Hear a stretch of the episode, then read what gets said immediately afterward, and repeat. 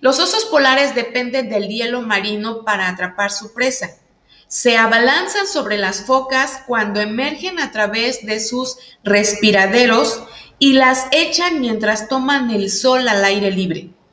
Pero el, hielo se está derritiendo a medida que nuestro clima se calienta.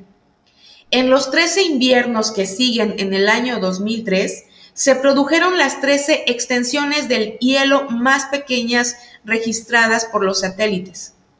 Las temporadas de caza son cada vez más cortas y por cada semana de hielo que se pierde en los inviernos del Ártico, los osos polares pierden alrededor de 7 kilogramos de